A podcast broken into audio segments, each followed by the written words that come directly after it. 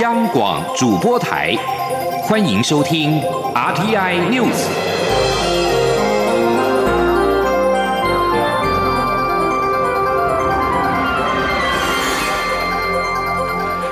各位好，欢迎收听这节央广主播台提供给您的 RTI News，我是陈子华。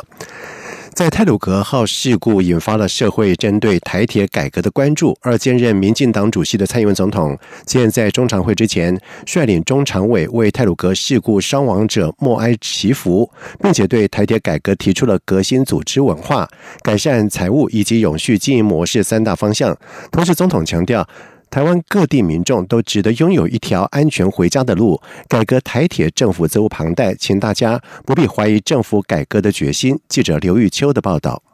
台铁泰鲁格号四零八次列车二号发生重大出轨意外，酿成五十死两百多伤的惨剧。兼任民进党主席的蔡英文总统七号主持民进党中常会时，率领全体中常委为泰鲁格事故伤亡者默哀祈福，并针对台铁改革发表谈话。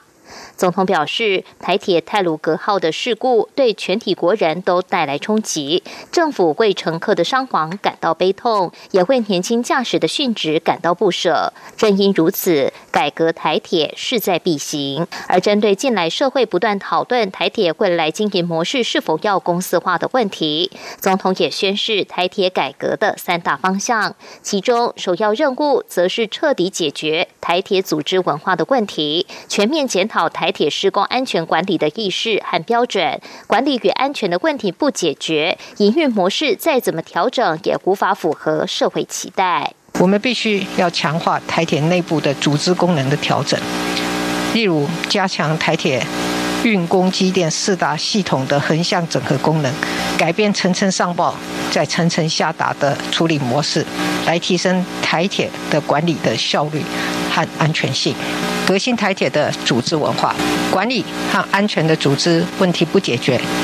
营运模式再怎么调整都无法满足社会的期待。总统也指出，台铁为了国家经营许多无法获利的铁道路段所造成的营运亏损、员工退休、资产活化等问题，日积月累之下。造成台铁财务庞大的负担，不仅打击员工的士气，也让台铁的营运效率、安全出现问题。因此，解决台铁长期亏损的财务，则是改革的第二项重点，让单位能够稳定获利，员工没有后顾之忧，改革的方向才容易达成共识。总统也说，当台铁营运能够做到良好的管理、提升安全的要求，并且能够改善财务的困境后，最后才有更大的空间与弹性，讨论最适合台铁永续经营的模式。总统强调，民进党执政五年来的改革成果，证明了政府从没害怕碰触艰难的改革议题。他对台铁改革的态度更是如此。总统也呼吁各界不必怀疑政府改革的决心。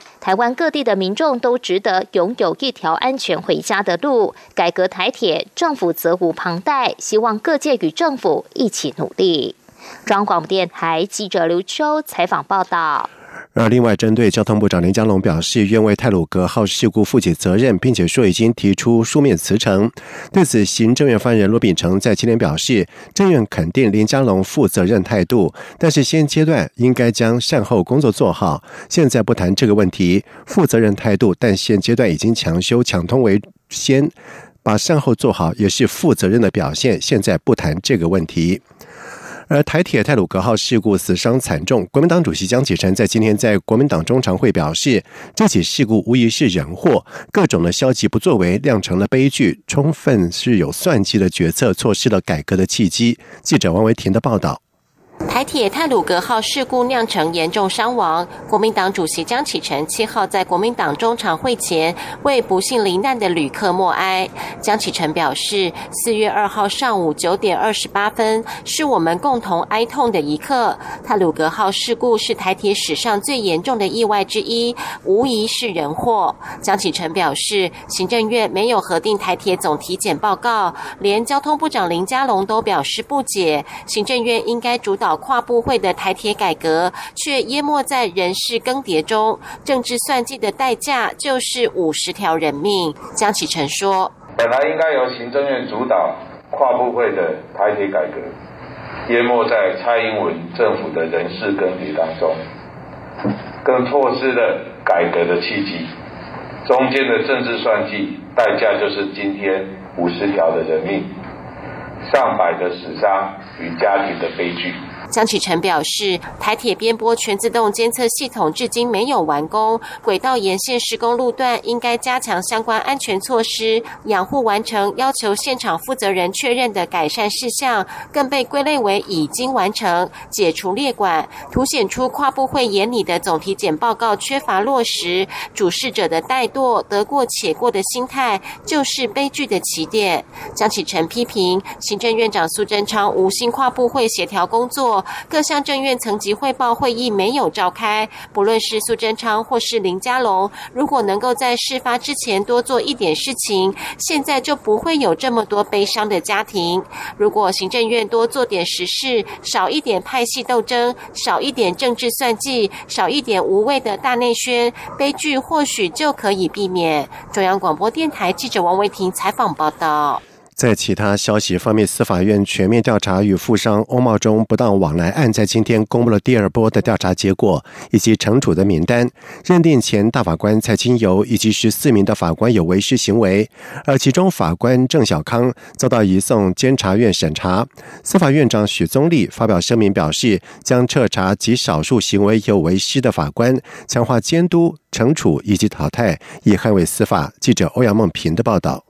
前工程会委员长石木清涉嫌与富商翁茂忠不当往来，监察院在去年弹劾石木清，并要求司法院及行政院彻查司法及检调人员。司法院在一月公布第一波调查结果及惩处名单，认定二十名法官设有违失行为，其中六位法官违失情节重大，移送监察院审查。司法院在七号公布第二波调查结果及惩处名单，前大法官蔡清游没有承审翁茂忠相关案件，在担任司法院厅长及大法官期间，曾接受翁茂忠或其辩护人的饮宴招待，并曾受赠衬衫。但被认为违师情节并非重大，没有负司法惩戒的必要，将促其注意改善。在法官部分，这次共调查三十七名法官与前法官，其中十四人被认定有违师行为，加上第一波调查的十二人，共有二十六位法官或前法官被认定违师，七人遭移送监察院审查。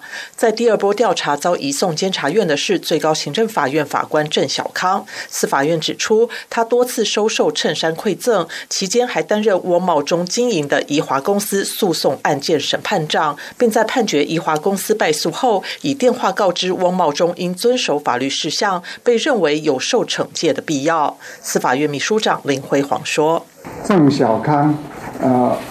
呃，认为有应受惩戒之必要，那依照法官法第五十一条的规定，进行移送监察院审查。”啊，第二，啊，其余，呃，二十五名人员，呃，认为，呃，有应受行政惩处的必要，但是啊，这个都已经呃，毕业的惩处权行使的期间。司法院长许宗立则透过声明表示，若干法官与翁茂中的不当往来行为，已经深深伤害人民对司法的信赖以及对司法公正性的期待。针对极少数行为有违失的法官，他会严加彻查、强化监督、惩处及淘汰，以维系司法尊严。中央广播电台记者欧阳梦平在台北采访报道。被 Discovery 探索频道列为世界三大宗教盛事的大甲镇澜宫妈祖绕境进香，在今年将在四月九号从大甲镇澜宫出发。大甲妈起驾当晚八点开始，更将首度和中央广播电台主播团队合作，并且透过台湾即时直播平台一起 Live，以十一种语言向全世界直播大甲妈起驾的盛况，将妈祖疗愈人心的力量与世界共享。记者杨仁祥、江昭伦的报道。一年一度的大甲镇澜宫妈祖绕境盛事，今年因为台湾防疫得宜，如期举办，将于四月九号晚间十一点零五分正式起驾，展开九天八夜的绕境进香活动。为了将大甲妈祖绕境推向国际，将妈祖抚慰安定人心的力量与世界共享，今年主办单位台中大甲镇澜宫中华道教联合总会首次与央广合作，九号晚间八点起，将以十一种语言将大甲妈祖起驾盛况向全世界直播。除了十一种语言直播外，央广也将自即日起同步透过中短波相关社群平台以及友好的国际媒体宣传此次活动，传递台湾的信仰文化，为全世界共同祈福。央广董事长陆平表示。大甲妈祖绕境被列为世界三大宗教盛事之一，它所代表的是惶恐中的镇定、灾难中的抚慰、最温柔的解放，正好呼应过去一年全球疫情中台湾在全世界眼中代表的角色和位置。央广很高兴能共享盛举。陆平说：“以央广原先的实力，我们有十一种语言，那么十一种语言用。”他们的母语对全世界的人说出这件事，说出这个故事，同时也连接起，就是在其他的文化中间，在宗教庆典所代表的虔诚，所代表的呃敬意，所代表的就是人所在整个宇宙中的位置等等，其实都是不但是台湾。所代表的意义，同时也是连接全世界的疗愈力、全世界的安全感最重要的时刻。配合今年大甲妈祖绕境主题承诺，主办单位也找来许常德填词，范晓萱作曲并演唱华语版开幕主题曲《I Promise》，辛晓琪演唱荒山亮谱写的台语版闭幕主题曲，希望透过音乐无国界的力量，向世界分享妈祖的慈悲。中华道教联合总会副总会长于美人说：“在这次的疫情之后啊，我觉得呃，全世界都需要一种慈悲哈、安抚的疗愈的一个力量。那妈祖也保佑我们几百年了，也是时候我们应该把。”妈祖的慈悲推向全世界啊，国际化这样子的一个呃机会了，所以我们很很感动，就是说一个发心，然后就突然就是所有的力量都能够进来了，所以这就是妈祖的呃慈悲啊的力量的一个展现。除了主题曲与多国语言直播齐家盛况，今年大甲妈祖绕境经过西罗大桥时。还将安排不能走八部和英语现代音乐首次结合的国际音乐会，向世界传达众神相会、百年慈航、妈祖慈悲、世界共好的理念。中国面台记者杨仁祥、张昭伦台北采访报道。在外电消息方面，日本首相菅义伟，同时也是执政党自民党总裁，总裁的任期到今年的九月底。菅义伟表示，如果在党对内阁提出不信任案，他也不排除在九月底自民党总裁选举之前解散国会。根据日本共同社的报道指出，菅义伟在六号在电视节目上表示，如果在野党对于内阁提出不信任案，将成为解散众议院的理由。在自民党总裁选举之前解散众议院，当然也是有可能的。不过，菅义伟并没有提到确实的解散的时程。而日本在野党认为政府对 COVID-19 的防疫不力，酝酿是否对内阁提出不信任案。而执政党自民党干事长二阶俊博则是表示说。如果在党提出对内阁的不信任案，他会考虑建议监义委解散众议院。而监义委在六号表示，防疫是最优先的考量，会拿出确实的成果。他要恢复能够让国民安心的日常生活，接种疫苗相当的重要。而根据报道指出，监义委的自民党总裁任期到九月三十号，而这一届众议院任期是到十月二十一号。尽管缅甸军方实行谢意谢谢。镇压以及中断网络反军事政变的民众持续的上街示威，而根据媒体的报道指出，缅甸安全部队在今天在对示威的群众开枪，造成最少有五个人死亡，多人受伤。而根据非营利人权团体援助政治犯协会表示，从二月一号政变引发缅甸大规模的持续示威以来，已经有五百八十一人在安全部队的镇压当中死亡，安全部队逮捕了将近有三千五百人，而其中两千七百五十人到现在仍然是遭到拘捕。同时，根据路透社报道指出，示威的民众在今天在东北部城镇。卡尔示威，要求恢复翁山书记的文人政府，却遭到了安全部队的开枪。而印尼外长勒特诺在今天在雅加达会晤英国外交大臣拉布之后表示，他们讨论了英国跟国际社会要如何支持东南亚国家的力量，以解决缅甸的危机。而西方国家，包括了美国、英国跟澳洲，已经对缅甸将领和军方控制的企业集团实施或者是强化了制裁，以回应缅甸的政变、拘押以及动用致命武器镇压示威。而预料欧洲联盟也将会跟进。以上新闻由陈子华编辑播报这里是中央广播电台台湾之音。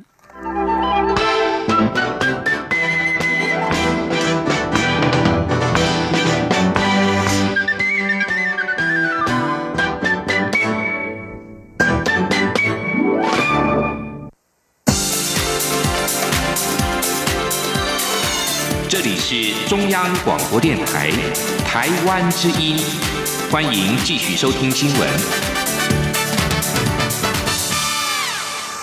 现在时间是晚上的七点十五分，欢迎继续收听新闻。为了加速 A Z 疫苗的接种，中央流行疫情指挥中心指挥官陈时中在今天宣布，将在四月十二号开始开放第二三类对象接种，包括了十二点五万名的防疫人员、中央和地方官员、航空机组员、防疫车队驾驶等等。接种的据点也将会扩增到一百七十处，在未来将会是施打的情况朝积极开放的方向扩大接种。记者刘品希的报道。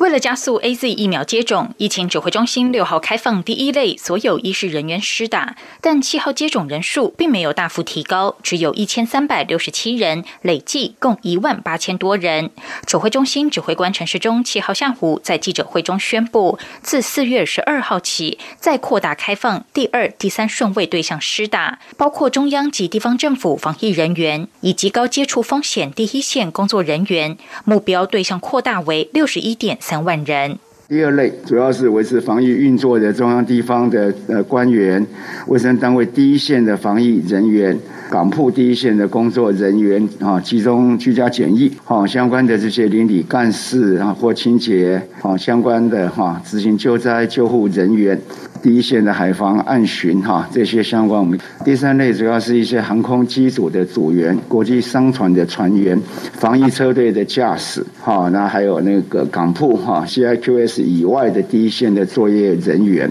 居家检疫工作第一线的人员，哈，那还有一些我们认定哈，在哈有它的一个急需的必要性。媒体询问未来评估再扩大开放接种对象的门槛为何？陈时中指出，很难做明确的预测。如果疫苗到货的速度快，往下开放的速度就会更快。但确定会往积极开放的路走。他强调，打疫苗是个人的权利，也是责任。想要经济复苏的快，就要尽量接种。指挥中心会积极做好疫苗打完的准备，不会考虑打不完的可能性。陈时中也指出，在疫苗效期到期前，会预抓数量，确保已经打过第一剂的人，在疫苗到期前都能够打到第二剂。多出的剂量就会尽量往下开放给民众接种。此外，A Z 疫苗的血栓疑虑未解。欧洲药品管理局将于七号、八号开会，就施打 A Z 疫苗后的不良事件作出建议。陈时中说，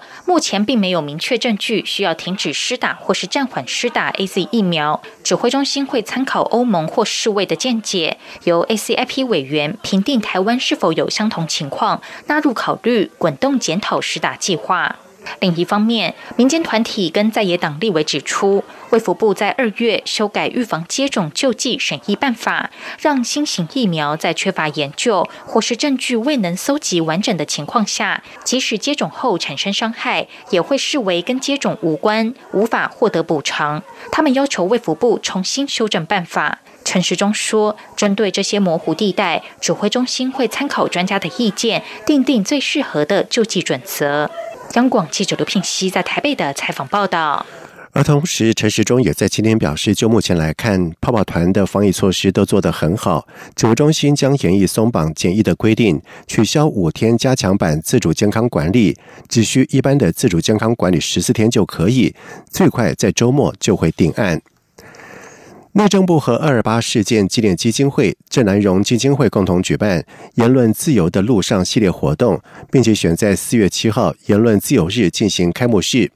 内政部长徐国勇致辞时表示：“台湾民主自由得来不易，不容外来势力利用言论自由打击言论自由。假消息的判断是国人必须思考的课题，审慎防范才能够守护台湾民主。”记者林永清的报道。内政部长徐国勇七日前往二二八国家纪念馆参与言论自由的路上活动开幕式致辞时指出，台湾的民主一路走来颠簸不已，许多人为此殉道或是身陷牢笼。今天除了要纪念郑南荣先生的精神，也要提醒国人用所有的力量维护言论自由。徐国勇说：“因为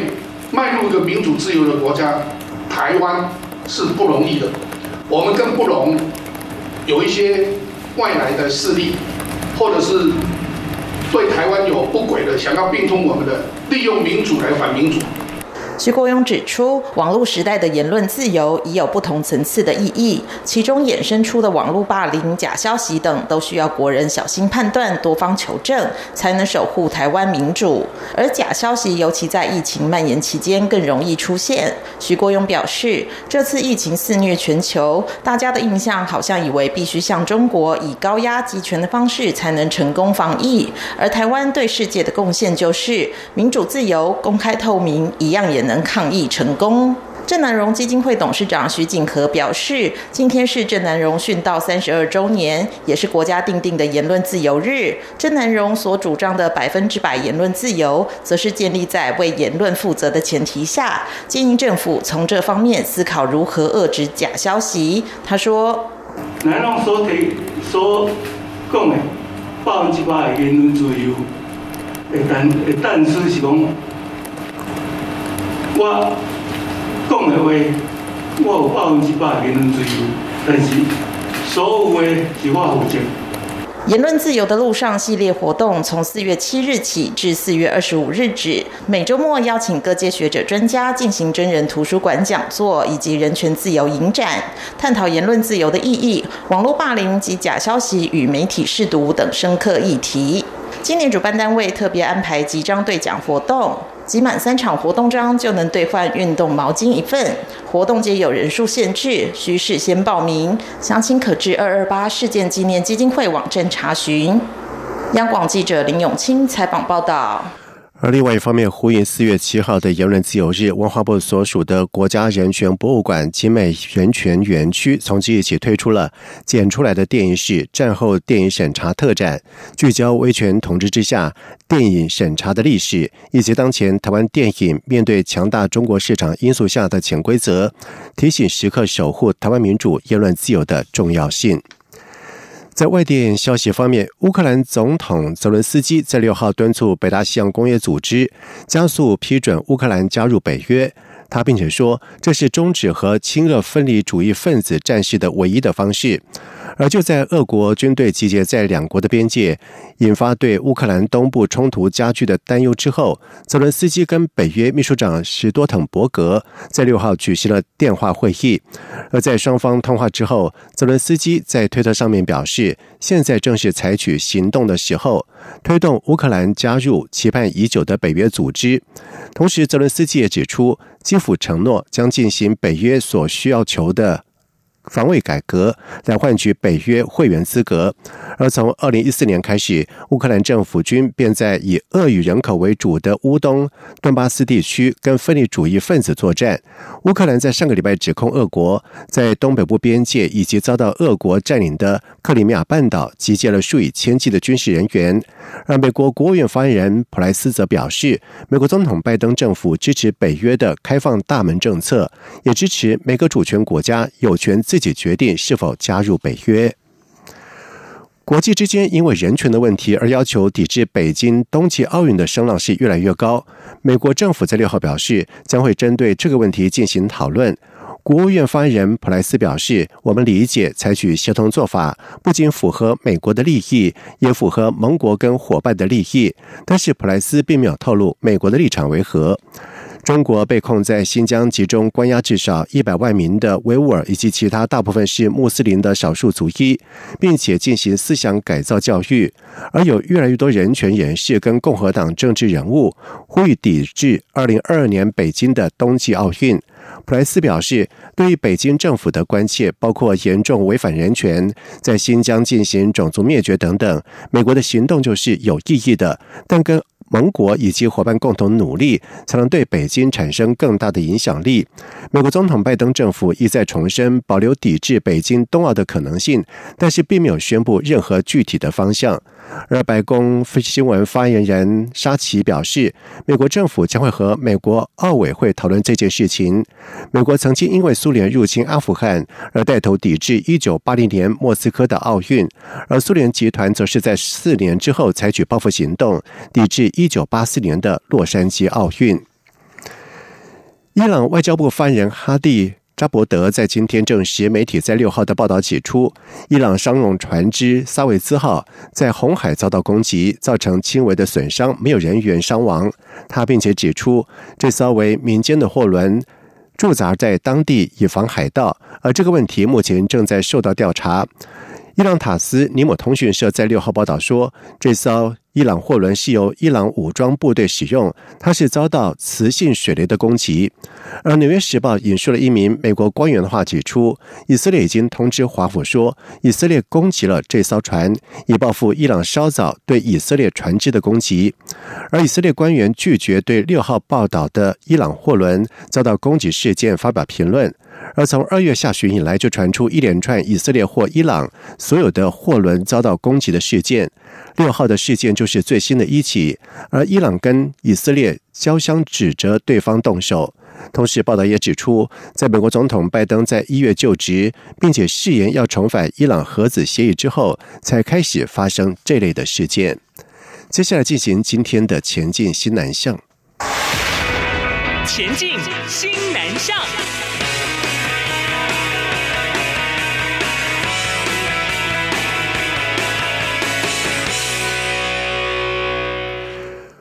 佛光大学为了缅甸师生开设的来台专题人才研习班跟假日学校，可谓是一波三折。先是受到了疫情影响而延期，并且改上线上举办，没有想到开训之前又遇到了政变，导致当地的网络是时好时坏，只好马上将一些放在 YouTube 上面的教学内容的影片转入为 Podcast 语音课程，让研习的活动顺利进行。记者陈国维的报道。佛光大学原本计划在去年十一月后邀请缅甸学校的老师来台参加以佛学文化为主题的专题人才研习班，同时也让缅甸及马来西亚的学生能到台湾参与为期十天的假日学校活动。后来因疫情关系延到今年，并改为线上举行。佛光大学南向办公室主任陈尚茂表示，相关课程包含东协正经文化发展、两岸正经发展、星云大师佛学讲座、华语诗词。培训，还有学做素食料理以及互动式的戏剧体验课程，传达一些台湾对东南亚疫情的关怀的歌舞的表演，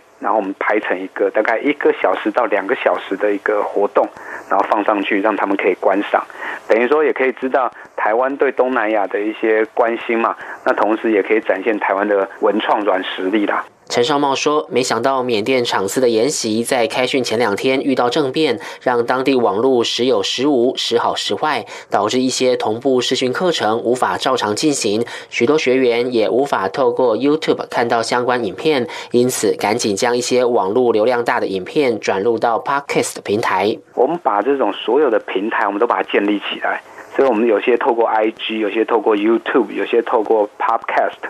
就是说让你自己可以去选择。”你网络好的，你有 WiFi 的时候，你可以看 YouTube 有影像的。如果你的网络不好的，那你就可以听 Podcast。陈少茂提到，所有线上课程后续都能随时点选收看收听，而且因为相关平台都已经建立起来，有助于往后线上传播。今年底如果疫情好转，也希望这些学员能实地来台参与相关研习活动。中央广播电台记者陈国伟台北采访报道。在越南民众的心中，茶是台湾的代表形象之一。而驻越南代表处开设了河内台湾茶院，规划了品茗、泡茶以及茶道等免费的课程，邀请越南民众一起来喝出当中的科学跟哲学。而河内台湾茶院讲师郭展庭从事茶叶超过了四十年，他观察越南人比较常喝绿茶，而且口味浓烈。相较之下，台湾茶的滋味跟层次比较丰富，因此许多初次品尝的越南民众都相当的好奇台湾的茶。各种香气以及风味是怎么来的？而代表处人员在跟越南各阶层接触的过程当中，也常常被问到台湾茶的奥妙，因而规划了台湾茶的课程，包括了品茶、泡茶跟茶道等等。从现在开始到六月，每个月的最后一个礼拜六上课。郭展庭还特别将农委会茶叶改良厂的评比完的四百九十五种的台湾比赛茶之后，在去年所发布的台茶风味轮导入课程，透过系统化的整理，来帮助学员使用精确的字汇来描述自身对于茶的感觉，也能够促进茶友们甚至是和茶商之间的沟通。以上新闻由陈子华编辑播报，这里是中央广播电台台湾之音。